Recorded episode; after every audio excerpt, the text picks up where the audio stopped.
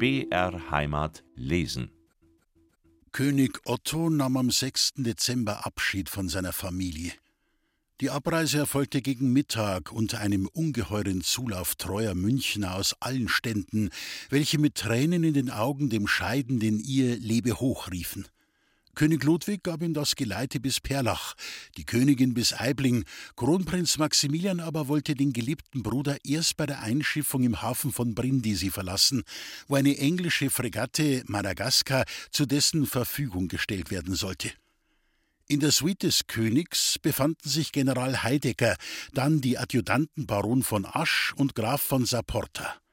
Die übrigen Mitglieder der Regentschaft folgten einige Tage später dem Könige nach Neapel und Brindisi nach, während die Deputierten Griechenlands schon andern Tags nach Triest abreisten, um mit dem übrigen Gefolge seiner Majestät und dem Militär gegen den 4. Januar von dort abzusegeln. Das Expeditionskorps marschierte von Mittenwald aus in drei Kolonnen. Nach einem fünfwöchentlichen, beschwerlichen Landmarsche über die schneebedeckten Gebirgsstraßen Tirols, Kärntens und Illyriens, bei welchem die Gesundheit der Truppen durch raue Witterungsverhältnisse manchmal auf eine harte Probe gestellt wurde, langten die Kolonnen am 22. Dezember in Triest an. Die Batterie war wohl aussehend und gerüstet, trotzdem der Marsch meist mit Vorspannpferden, oft gehemmt durch die schwierigsten Bodenverhältnisse vor sich ging. Es zeugte dies von der Umsicht, Tätigkeit und Energie des Batteriekommandanten und der wackern Beihilfe seiner Offiziere und Unteroffiziere, unter welchen der Oberfeuerwerker Wendel Waller sich nicht selten besonders hervortat. Sämtliche Kolonnen wurden in Sassano, drei Stunden vor Triest, von der deutschen Kaufmannschaft bewirtet. Der Schnee war hier verschwunden und die Luft milde. Nach einem eintönigen Marsche über den mit graulich gefärbten, zerrissenen Steinmassen nach allen Richtungen hin überstreuten Karst, auf dem nur wenige verkrüppelte Gesträuche und Bäume zu sehen sind und der überall die Spuren der alles verheerenden Bora trägt, erreichten die Truppen die Höhe von Obcina und erblickten von hier zum ersten Mal die blaue Adria. Ein Ausruf des Entzückens entrang sich allen Bayern. Viele wurden zu Tränen gerührt, viele warfen sich auf die Knie und starrten mit Andacht hinunter auf die endlose Wasserfläche und auf die am Gestade des Meeres in einem Halbkreis liegende Stadt Triest mit ihren Türmen und Prachtgebäuden, mit einem Walde von Masten und zahllosen flatternden Wimpeln und Flaggen der im Hafen liegenden Schiffe aller Nationen, auf die vielen pfeilschnell in dem schönen breiten Meerbusen hin und her und durcheinander sich bewegenden Barken, welche das Meer nach allen Richtungen bis weit hinaus, wo Himmel und See ineinander zu verfließen scheinen, durchziehen. Wohl keiner der durch den beschwerlichen Marsch ermüdeten und erregten Soldaten umspannte mit seinem trunkenen Blicke diese Herrlichkeit, ohne dass er dabei seiner Lieben in der Heimat gedacht und sie an seine Seite gewünscht hätte. Viele freilich erfasste auch ein plötzliches Heimweh, andere unterhielten sich mit erregter Begierde und großer Lust schon jetzt von dem Augenblicke, wo sie die Schiffe besteigen und diese sie hinaustragen würden in das unendliche Wasser. Der Einzug in Triest fand unter dem Andrange einer großen Menschenmenge, dem Schalle der Musik des dort garnisonierenden kaiserlich-österreichischen Regiments, den Gouverneur der Stadt Triest an der Spitze statt. Die Truppen wurden in Kasernen untergebracht und Bürger sorgten unentgeltlich für ihre Verpflegung aufs Beste, während die griechische Einwohnerschaft den Offizieren der Truppenabteilungen glänzende Gastmähler in der Locanda Grande gab und der Mannschaft vom Feldwebel abwärts 30 Kreuzer für den Mann zahlte. In den folgenden Tagen erfolgte die Einschiffung der Infanterie unter dem Andrange einer ungezählten Volksmenge und unter brausenden Hochrufen für die Könige von Bayern und Griechenland ging dieselbe glücklich vor sich.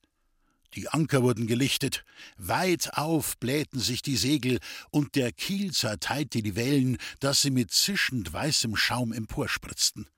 Schnell segeln die stolzen Brigantinen mit den jubelnden Bayern an der im Hafen liegenden englischen Fregatte Madagaskar vorbei, welch im neapolitanischen Hafen von Brindisi den König und die Regentschaft an Bord zu nehmen bestimmt war, auf die offene See hinaus nach der Bucht von Pirano, einem Städtchen an der istrischen Küste, dem Sammelplatz der gesamten Flottille. Die Einschiffung der Artillerie fand am 24. Dezember statt. Die ganze Batterie war auf vier Schiffe verteilt. Der größte Teil der Mannschaft, der Kommandant, Hauptmann Schnitzlein, dann die bayerischen Artilleriehauptleute von Lüder und Freiherr von Brandt, welche für die in Griechenland neu zu bildende Artillerie als Instruktionsoffiziere bestimmt waren. Dann der Feldkaplan Erhard mit seinem Diener, dem Hannes, waren an Bord der Düsau. Die Flotte sollte am 1. Januar in See stechen, aber noch in der Nacht zuvor brach die Bora mit ihrer ganzen Wut los und hinderte die Abfahrt sowie die Verbindung mit den anderen Schiffen. Erst am 5. Januar erlaubte die Witterung in See zu gehen. Nachmittags drei Uhr ertönte der ersehnte Kanonenschuss an Bord der Cornelia, das Signal zur Abfahrt. Die Anker wurden gelichtet und unter Segel gegangen, so dass sich bis gegen Abend die gesamte Flottille, bestehend aus 44 Schiffen, unter dem Kommando des Madagaskar in Pirano vereinigt sah. Fröhliches Jauchzen und kriegerische Musik ertönte von allen Schiffen, und die Flottille steuerte mit vollen Segeln im Glanze der Abendsonne an Istriens Küste hinab. Bei günstigem Winde ging es vorüber an Rovigno und Brione, Pola und Sara. Bei der Insel Lissa verließen am 10. die Fregatten Madagaskar und Anna, an deren Bord sich der General mit dem Stabe befand, nebst der Korvette Cornelia die Flotte und steuerten nach Brindisi, um den König Otto und die Regentschaft an Bord zu nehmen. Eine österreichische Gölette übernahm bis Korfu das Kommando. Der Düsau war einer der besten Schnellsegler, und so ging es glücklich bis Kataro, wo infolge eingetretener Windstille das Schiff nicht mehr von der Stelle kam. Das schöne Wetter hatte alles auf das Verdeck gelockt, und in verschiedenen Gruppen unterhielten sich Offiziere und Soldaten über Vergangenheit und Zukunft, ihre Blicke auf Albaniens graue Gestade gerichtet, die gespensterartig aussahen und vielen nicht behagen wollten. Hier ergötzte man sich mit Gesang, dort vertrieb man sich die Zeit mit Kartenspiel. Der eine sang Kriegslieder, der andere stand, einer Bildsäule gleich, an den Schiffsrand gelehnt, verloren in Betrachtung der Natur.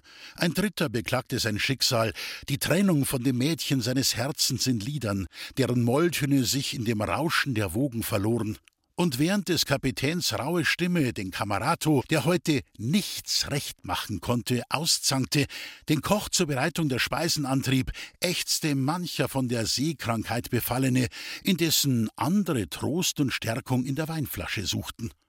Da fanden sich denn auch die Jachenauer von selbst zusammen und sprachen von der Heimat und den Lieben, die sie dort zurückgelassen. Dem Oberfeuerwerker war die lange Ruhe bereits unbehaglich, und Hannes war umsonst bemüht, seine Sehnsucht nach Mirdei zu verbergen, aber der Pfarrer heiterte beide wieder auf. Und als wieder günstiger Wind die Segel blähte und die Fahrt fortgesetzt werden konnte, waren alle Herzen wieder von freudiger Hoffnung erfüllt. Der Mond tauchte aus der leicht bewegten Flut in schönem rötlichem Glanze auf, und das in den Wellen sich spiegelnde Firmament schien mit seinen Millionen Sternen im Grunde des Meeres zu ruhen. Alles ergötzte sich an diesem unbeschreiblich schönen Schauspiel der Natur. Doch während der Nacht zerstreute sich die kleine Flotte völlig, und am Morgen war nur mehr eine einzige Brick in der Nähe des Düsau. Nach vergeblichem Suchen beschlossen die Kapitäne dieser beiden Schiffe die Fahrt nach Brindisi ohne die begleitenden Kriegsschiffe. Hierzu veranlasste hauptsächlich die Erkrankung mehrerer Soldaten an den Blattern. In Brindisi salutierten soeben zwei Fregatten ein einlaufendes Dampfboot, San Fernando, dessen griechische Königsflagge die Anwesenheit des Königs Otto, des Kronprinzen Max von Bayern und der Mitglieder der Regentschaft verkündete. Ärztliche Hilfe rettete hier mehrere dem Tode nahe Leute der Batterie. König Otto und Kronprinz Max von Bayern kamen an Bord des Düsau, und es waren drei Festtage, welche die Mannschaft in Brindisi zubringen durfte. Am 16. verließ das Dampfschiff mit dem König Otto, der sich hier von seinem königlichen Bruder verabschiedet hatte, den Hafen, und die Kriegsschiffe gingen unter Segel. An Bord des Düsau kamen 29 Kisten mit Geld in Verwahr des Batteriekommandanten und ein Stabsarzt, Dr. Kessel, wurde an Bord beordert. Am 18. Januar lief sodann der Düsau von Brindisi aus. Es war ein herrlicher Tag und eine ebensolche Nacht. Purpurrot gegen die Sonne am Morgen wieder auf und spiegelte sich majestätisch in dem Meere, das nur durch ein mildes Lüftchen bewegt hier und da kleine Wellen schlug. Aber auf den heiteren Morgen folgte ein trüber Abend.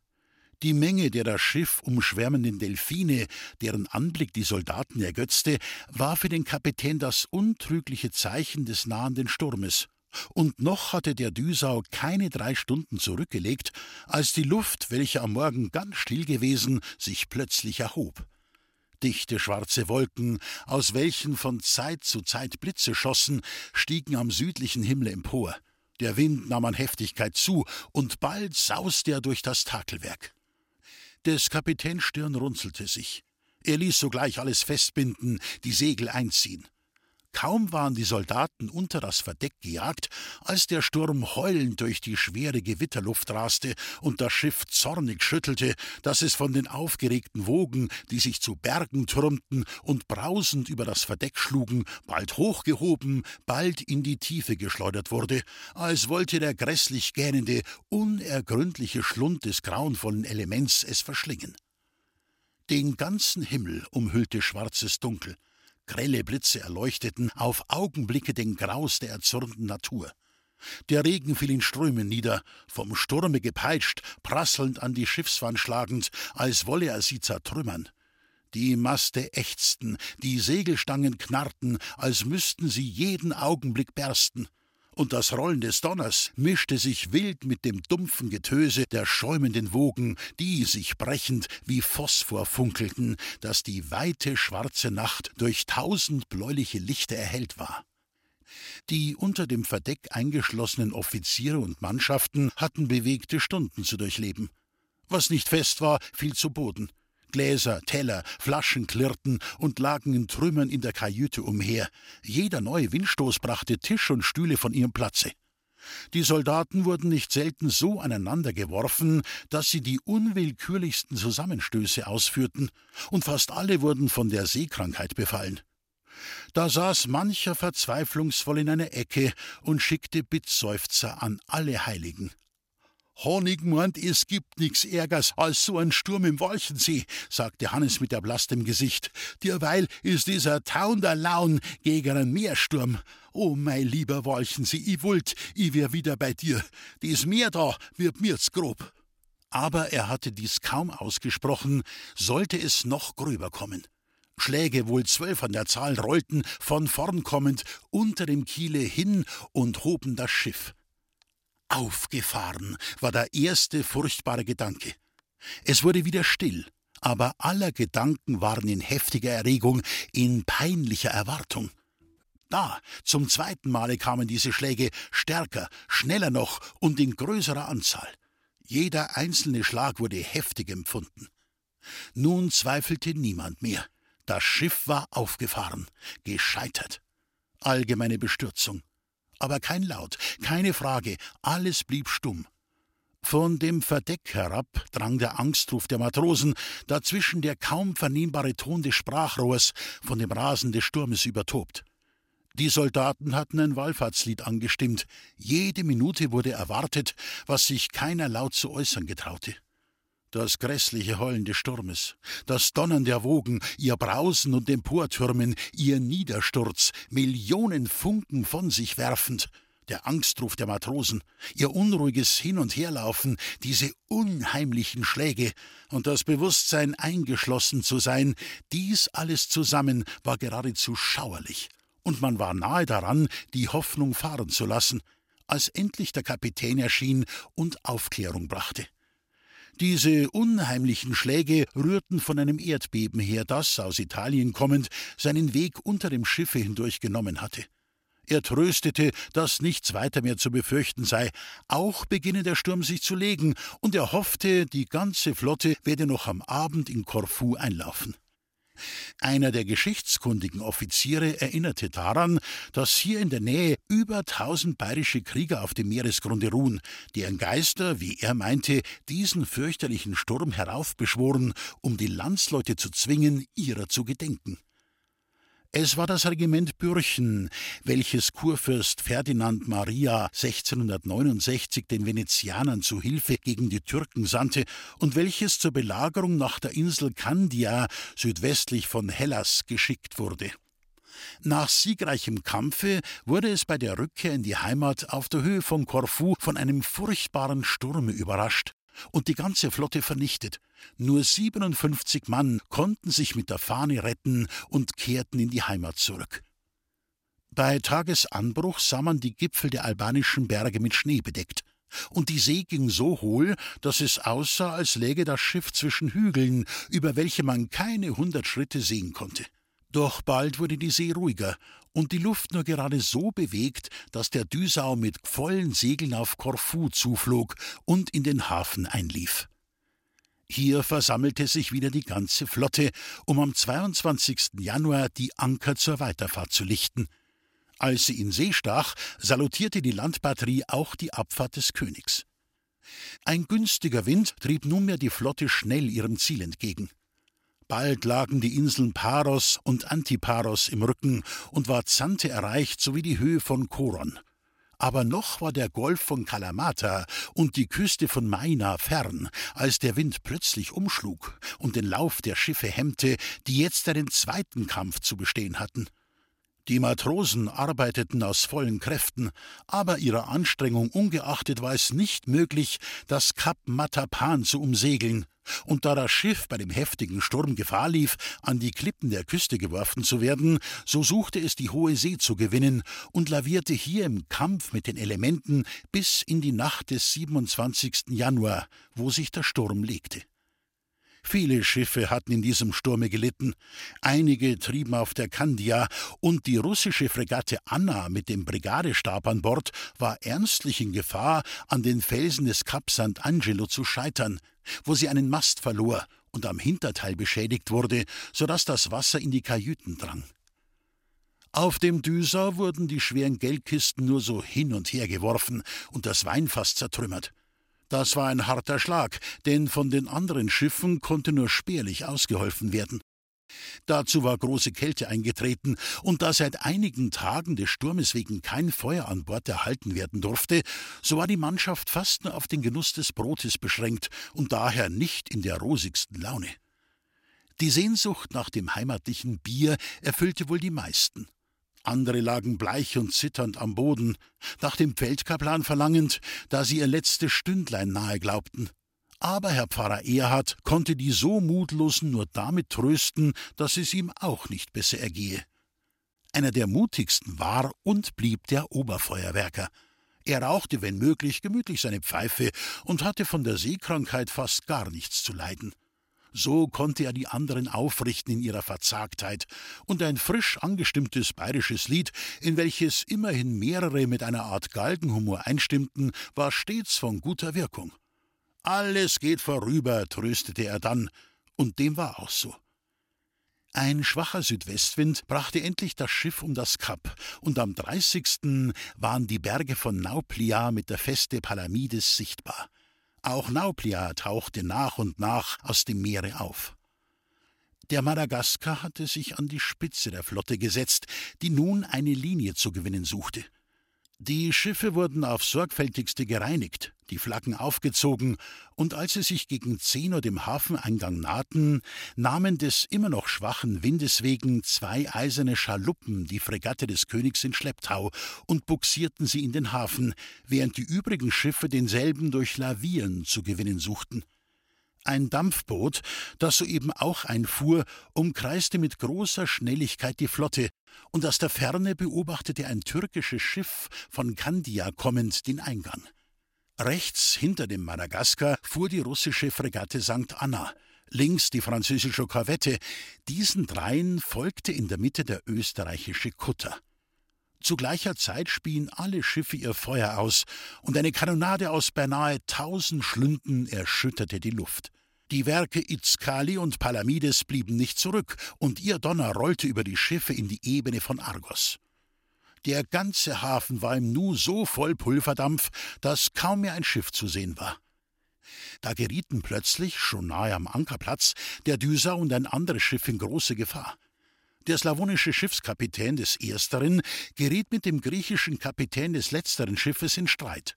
Und in solcher Rachsucht rannte er dessen Schiff mit aller Gewalt an, so dass es nahe daran war, in den Grund gebohrt zu werden, doch erhielt es glücklicherweise keine wesentliche Beschädigung. Das erzeugte Erbitterung gegen die Rücksichtslosigkeit des slawonischen Kapitäns, der in gewisser Weise Hunderte von braven Bayern am Ziele ihrer beschwerlichen Fahrt und den Schatz des Königs in höchste Gefahr brachte, so dass auf dem Düser eine förmliche Meuterei gegen den Kapitän, den Steuermann und die ihn verteidigenden Matrosen auszubrechen drohte, was den Düsau in neue Zusammenstöße bringen musste. Das Kommando des Hauptmanns verhallte im Kanonendonner. Es war die höchste Gefahr, denn schon hatten die Matrosen zu den Waffen gegriffen und bereits einen Fehlschuss abgegeben. Zudem brachte der Düsau alle Nachbarschiffe in Not. Da war es den Wendel, der Oberfeuerwerker, der mit herkulischer Kraft die Streitenden trennte und auf einen Augenblick Ruhe schaffte. Diese kurze Pause benutzte der Hauptmann, sprang mit brennender Lunte zur Pulverkammer und drohte, das Schiff in die Luft zu sprengen, wenn nicht sofort Ruhe würde und jeder sich auf seinen Posten begäbe. Diese Worte wirkten. Die Streitenden ließen ab voneinander und es trat wieder Ordnung an Bord ein. So wurden weitere Unglücksfälle verhindert, bald waren die erregten Gemüter besänftigt und die allgemeine Aufmerksamkeit wandte sich dem nun folgenden prächtigen Schauspiel zu. Eine große Menge Griechen waren rings auf den Felsen gelagert und jubelten ihrem Könige entgegen. Nahe am Vorwerke Itzkali legte sich der Madagaskar vor Anker. Nachdem die Salutschüsse zu Ende und der Pulverdampf sich verzogen hatte, sah man Barken und Boote auf dem Madagaskar zurudern. Sie führten die griechischen Großwürdenträger, welche kamen, seine Majestät zu begrüßen. Eine Menge Felucken oder Langos wand sich zwischen den Schiffen hindurch, mit Griechen und Griechinnen besetzt. Alles betrachtete sich mit wechselseitiger Neugierde. Die Damen waren meist bis auf die Augen verhüllt, die Männer erschienen in sehr reicher Tracht.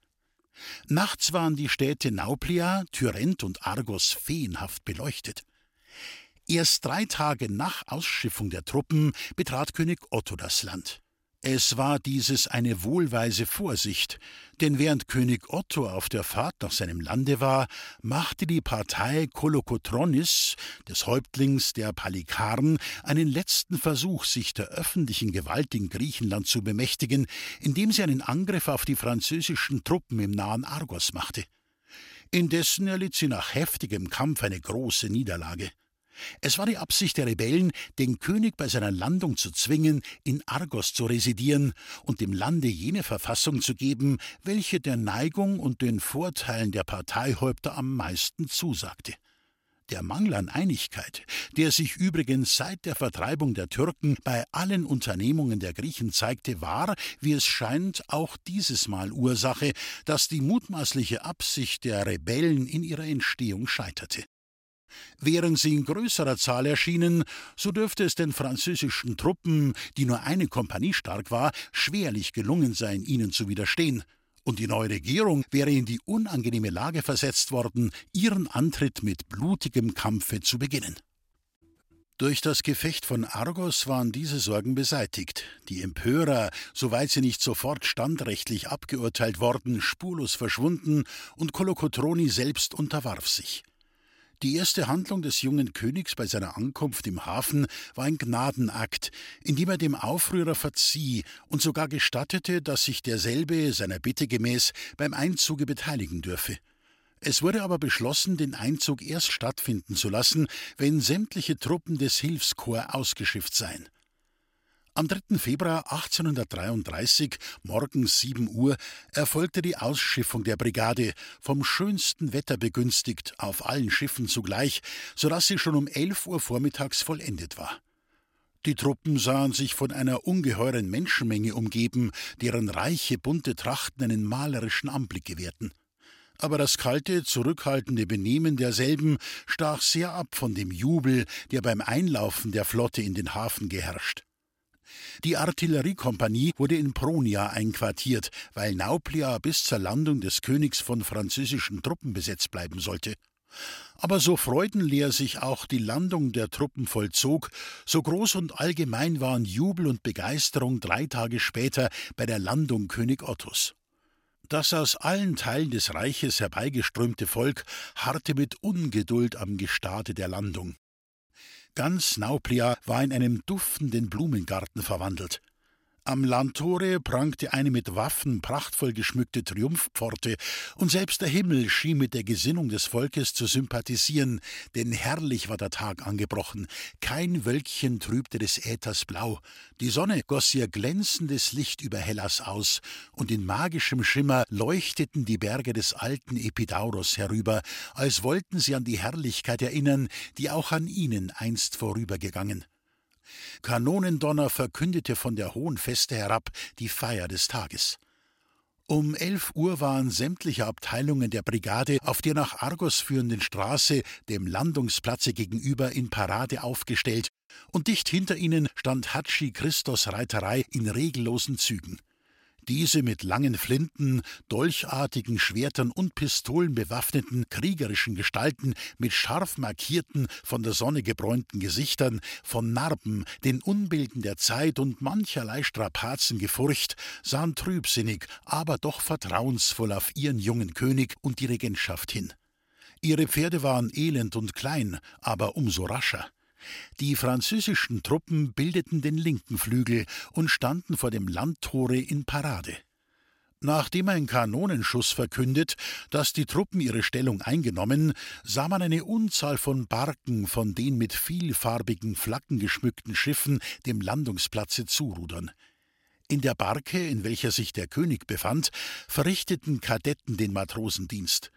Alle Kanonen der Forts, der Stadt und der Schiffe wurden gelöst, ihr Donner widerhallte, dass die Erde zu beben schien, und brausende Hochrufe empfingen den König am Landungsplatze, wo die Mitglieder der provisorischen Regierung versammelt waren, deren Präsident eine Rede an den König hielt, welche seine Majestät in huldvoller Weise erwiderte. Hierauf stieg der König in griechischer Generalsuniform zu Pferde. Der Zug bewegte sich langsam, begleitet von Kanonendonner und dem Jubelrufe des Volkes, nach der St. Georgi-Kirche. Der König grüßte unaufhörlich mit huldvollem Blick, aus dem Freude und frohe Hoffnung strahlte. Die Regentschaft, die Adjutanten des Königs, die fremden Generale, Gesandten, Konsuln und die griechischen Notabilitäten vom Zivil- und Militärdienst bildeten ein ebenso zahlreiches als glänzendes Gefolge. Unter den Palikarenführern zeichneten sich besonders der alte Kolokotroni und der in prächtiger Nationaltracht erschienene stolze Theodor Grivas aus. Ersterer durch seine Züge voll Ernst und Festigkeit. Er trug einen antiken Helm und große, schwere Epauletten von Messing, sonst aber die Nationaltracht. Es war ein höchst sonderbarer Anzug, der aber sein gebieterisches Ansehen und seinen kräftigen Körperbau noch mehr hervorhob und ihm etwas Furchtbares verlieh. Theodor Kolokotroni, der tapfere Palikarenhäuptling, war von den Franzosen noch für vogelfrei erklärt, und wäre nicht einer aus dem Gefolge des Königs der französischen Schildwache an der Porta de Terra rasch in den Arm gefallen, so hätte ihn dieselbe vom Pferd gestoßen. Der Wilde erblaßte. In der Kirche wurde unter besonderen Zeremonien ein Tedeum abgehalten. Nach demselben reichte der amtierende Bischof seiner Majestät das Evangelienbuch zum Kusse. Dann legte der König die rechte Hand auf das Evangelium und beteuerte dadurch, die Rechte der altrechtgläubig griechischen Religion nach all ihren Teilen sowie auch den damit verschwisterten Kultus schützen zu wollen. Hierauf begann der Zug nach dem Palaste des Königs. Alt und Jung gab sich grenzenlosem Jubel hin. Selbst Frauen und Mädchen drängten sich freudestrahlend vor, schwangen Palmen und Olivenzweige, und man sah Greise bis zur Erde geneigt sich bekreuzen. Es fehlte wenig, dass man neben Lorbe und Oleander nicht auch die Kleider vor dem Kommenden auf den Weg breitete. Die Unabhängigkeit von Griechenland war errungen, die ganze Zukunft schien gesichert. Der Feldkaplan aber sagte zu dem ehemaligen Schullehrer von der Jachenau und jetzigem Regentschaftsschreiber, den er zu seiner Freude heute getroffen, Gott gebe, dass ich mich nicht täusche, aber ich kann den Gedanken an die Passion nicht loswerden.